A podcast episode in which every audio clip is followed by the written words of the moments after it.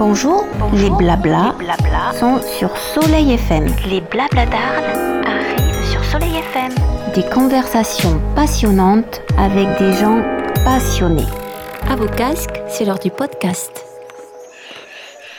Bonjour à tous, c'est au Calendal que nous sommes ravis de vous retrouver avec Arnaud Agnel qui nous présente un magnifique spectacle de tauromachie, mais pas que, de destin, de rencontres, d'initiation et puis surtout peut-être euh, de l'amour qu'il y a entre euh, un père et son fils. Arnaud, vous allez nous présenter ce titre qui est magnifique. Alors le titre, c'est Je ne me sens bien au fond que dans des lieux où je ne suis pas à ma place, qui est une phrase du livre de Yves Charnet qui me revenait sans cesse et qui pour moi euh, résume assez bien ce que ce spectacle raconte. Vous êtes seul en scène et vous faites vivre, vous venez de le dire, un texte qui est aussi magnifique que votre spectacle. Seul en scène, c'est une mise en danger, c'est un défi, c'est un combat, c'est un peu tout ça? C'est un peu tout ça. Je mettrais un petit bémol sur le combat, parce que dans mon esprit, combat, euh, il y a quand même quelque chose vraiment d'assez brutal et violent de manière euh, très instantanée, à mes yeux. Hein. Donc euh, un défi, oui, clairement, clairement. Ensuite, euh, une mise en danger, oui et non, parce que oui, parce que forcément c'est un spectacle et que tous les spectacles sont des mises en danger, et donc par conséquent non, parce que ça fait partie aussi de mon métier et que c'est un choix. Le combat, j'ai vraiment du mal parce que ça voudrait dire qu'il y a un vainqueur et qu'il n'y a pas de vainqueur dans l'art, et certainement pas dans celui que je pratique. Il y a de la mise en relief, ça oui, donc forcément il y a des moments plus faible pour euh, certains aspects. Par exemple, sur le texte, il va y avoir des, des mots qui vont être moins mis en relief que d'autres. Donc on va dire que ceux-ci seront défaits par rapport aux autres qui seraient vainqueurs. Mais euh, non, c'est pas un combat du tout. Et un défi, oui, quand même, parce que c'est la première fois que je m'attelle à une telle tâche et que je fais tout du début à la fin. Et mais c'était aussi une volonté parce que ce spectacle et ce texte, surtout, puisque il n'y aurait pas de, spectacle sans texte, ce texte parle de ça, de la quête de soi et de la manière de se réaliser. Et je trouvais que qu'être à la fois producteur, metteur en scène, auteur et adaptateur, c'était un beau défi un beau challenge. Complètement. Et si on résume encore euh, tout cela, n'est-ce pas exister, exister pour vous sur scène, mais exister aussi pour les spectateurs qui pourront se reconnaître ou qui pourront euh, s'assimiler à ce spectacle c'était vraiment toute la question qui m'intéressait et c'est la raison pour laquelle j'ai monté ce texte. C'est parce que au-delà de la tauromachie, de la simple figure de Jean-Baptiste, de Juan Bautista, il y avait aussi la figure de l'auteur, de Yves Charnet, et aussi il y avait une espèce de triangulaire avec euh, un comédien sur scène. Il est question dans le texte euh, des costumes, des toreros, mais voilà, nous en tant qu'acteurs, moi je, je suis en jean et en chemise, ça peut paraître très anecdotique, j'ai une chemise blanche comme ça, les spectateurs pourraient s'imaginer que cette chemise blanche, je l'ai achetée n'importe où. Sauf que j'ai essayé, je sais pas combien de chemises avant de la choisir. Mais celle-ci, je l'ai choisie parce qu'elle a des légers reflets bleutés et que c'est un long travail. Pourtant, je suis en jean et en chemise. Ça peut paraître anecdotique. Donc la question des costumes est abordée. Il y a aussi la question du rapport au public donc qui est finalement une question que les toreros se posent, mais que les acteurs se posent aussi, et que les auteurs se posent, parce que écrire des livres, si on ne rencontre pas les lecteurs, ça n'a aucun intérêt. Et donc, montrant tout ça aux spectateurs sans euh, surligner les choses, mais plutôt en les soulignant, je suis absolument persuadé que chaque spectateur peut, durant le spectacle, se dire, et moi, quelle est ma place, quel est mon destin, quels sont les choix que je fais dans ma vie et qui vont me permettre d'atteindre mes objectifs ou pas, et c'était tout ça qui, m'intéressait. Ce spectacle est un voyage initiatique pour se trouver, pour se retrouver, et hum, est-ce aussi peut-être une rencontre? Je, crois qu'il y a un peu de tout ça. C'est un moment euh, que j'espère, euh, en tout cas je travaille dans ce sens, suspendu, où justement on peut prendre un tout petit peu de recul sur soi, et comme une respiration dans un monde qui va très vite. Il y a un moment dans le texte euh, où Yves Charnet dit euh, le souci de la beauté, la sensation du style. Il n'y a plus que vous et moi pour penser à des conneries pareilles dans cette ère du vulgaire où nous dérivons cette mer de merde. J'ai vraiment hésité à garder ce terme de mer de merde, mais je trouvais qu'il correspondait aussi à notre époque, malheureusement, Alors évidemment, tout n'est pas à jeter dans notre époque, mais dans un moment où euh, on est dans la culture de, l'instantané, du rapide, euh, du consommable, euh, comme la fast fashion, les trucs comme ça, où finalement il n'y a rien qui reste, je trouvais que avoir un moment de suspension pour réfléchir à l'endroit où on était, c'était quelque chose qui pouvait être très intéressant. Je cite que de la solitude naisse la multitude afin de transformer peu à peu en parabole ces protagonistes bien réels, changer le regard qu'on leur porte et ne faire éclater de ces vies que la question la plus essentielle qui domine tout, comment devenir qui on est destiné à être? Avez-vous la réponse?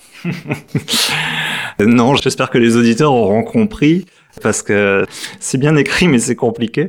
Bon, pour euh, la petite histoire, c'est moi qui ai écrit ça, donc c'est pour ça que je me permets de dire que c'est quand même compliqué. Mais oui, c'est ça, c'est-à-dire que pour un petit peu euh, paraphraser, en fait, c'est juste de dire, ok, il y a euh, Jean-Baptiste Jalabert, Juan Bautista, il y a Yves Charnet, il y a Arnaud Agnel, mais dès lors qu'on a compris que ces personnes bien réelles étaient des, figures de style quelque part, ça permet aussi de décaler et de comprendre un, petit peu vraiment le spectacle dans son essence. Non, je, crois qu'il y a un destin.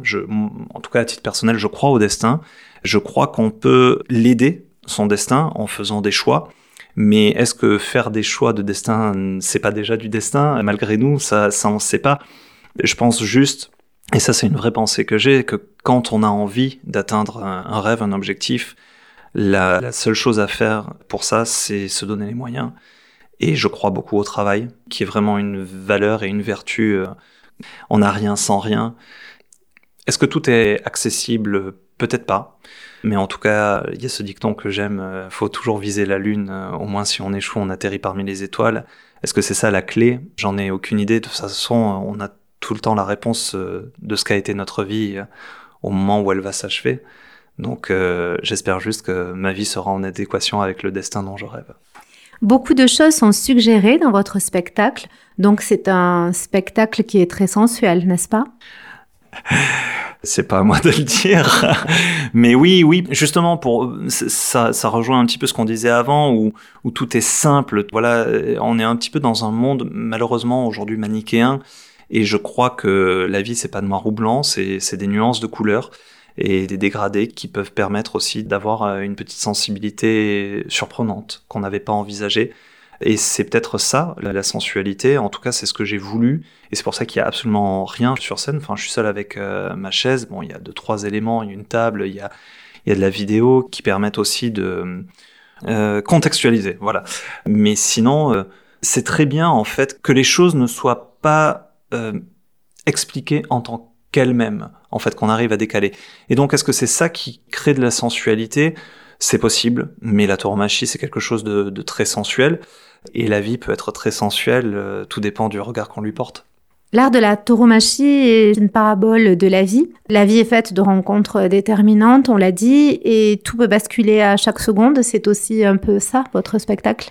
Oui, il y a de ça. C'est ce que j'ai écrit dans ma note d'intention euh, quand j'ai créé le spectacle. Je voulais pas que les spectateurs rentrent euh, là-dedans avec des certitudes.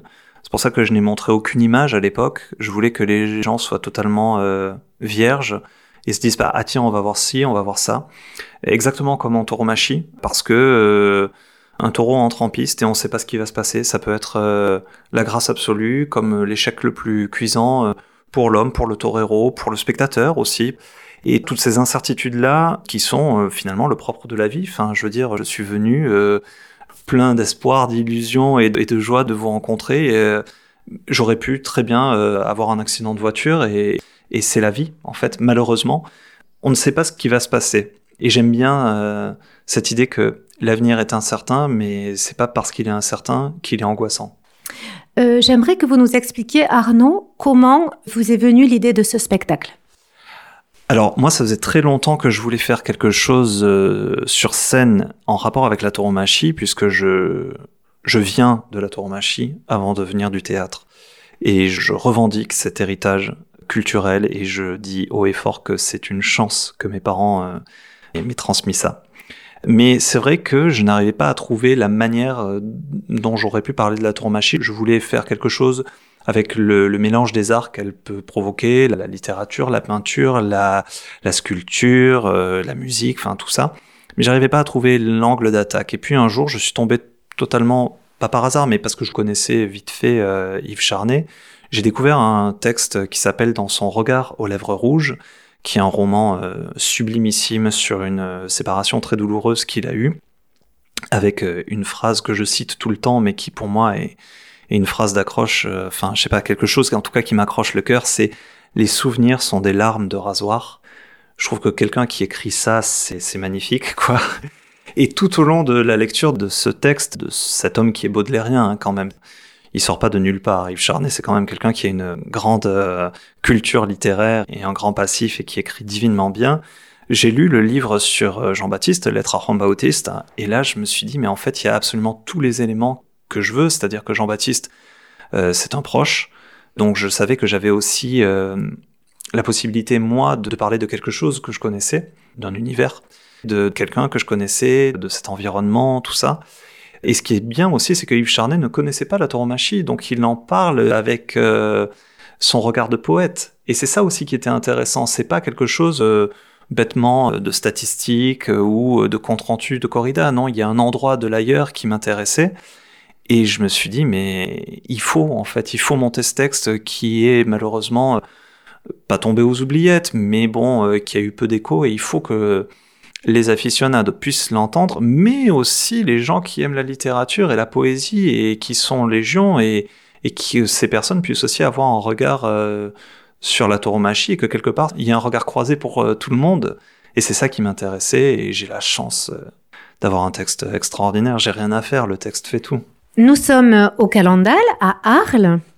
Arnaud, si Arles était une couleur, Si c'était une couleur, je, je partirais sur la couleur euh, orange, euh, ocre qu'il y a en, en fin de journée. Là, elle, elle commence à arriver. On l'a vu un peu à, à la sortie de la feria sur les pierres des arènes. C'est cette couleur-là, elle est très particulière, très arlésienne. si c'était une musique, Si c'était une musique, euh, bon, ok, je vais tomber dans les clichés, mais euh, je partirais sur une musique de Manitas de Plata, avec euh, la délicatesse euh, de ses doigts et en même temps la rage aussi quand il, sur certains morceaux. euh.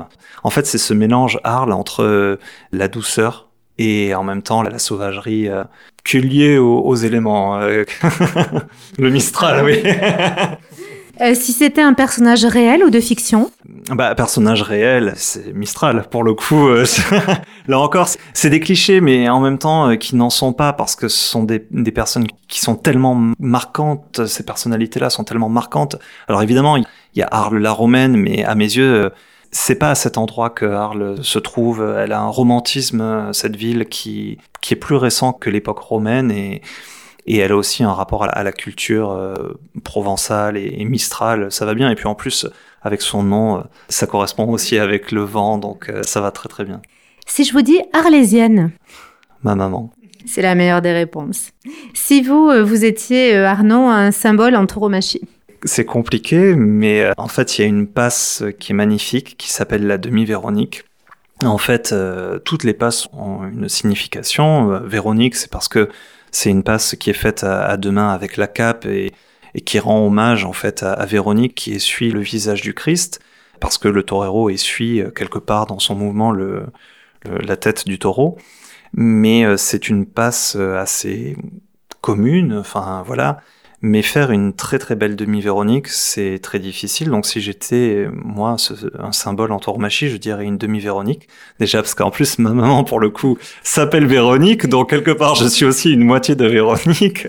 Au-delà de la plaisanterie, c'est surtout que c'est une passe qui est magnifique, qui a beaucoup d'élégance, beaucoup de grâce, et qui est extrêmement difficile à réaliser, donc qui demande beaucoup de travail, et en fait qui lie euh, le courage, l'abnégation, le travail, la délicatesse et la poésie. J'ai la sensation que ça me correspond assez bien. nous rappelons que votre spectacle, vous le jouez à Tarascon le 28 avril. Merci infiniment pour ce joli moment. Avant de se séparer, nous avons un petit gimmick, Laure et moi. Auriez-vous la gentillesse de nous dire blabla d'Arles Avec grand plaisir, blabla d'Arles. Merci. Merci beaucoup. Merci beaucoup. Blabla d'Arles? Blabla d'Arles. Blabla d'Arles. Les Blabla d'Arles, une création de Laure Brunet-Philippin et Isabelle Astigaraga. Jingle, Aydin Bagheri, à retrouver sur www.irrigab.com. Les podcasts sont à écouter sur www.lordarle.com, Spotify et Soleil FM.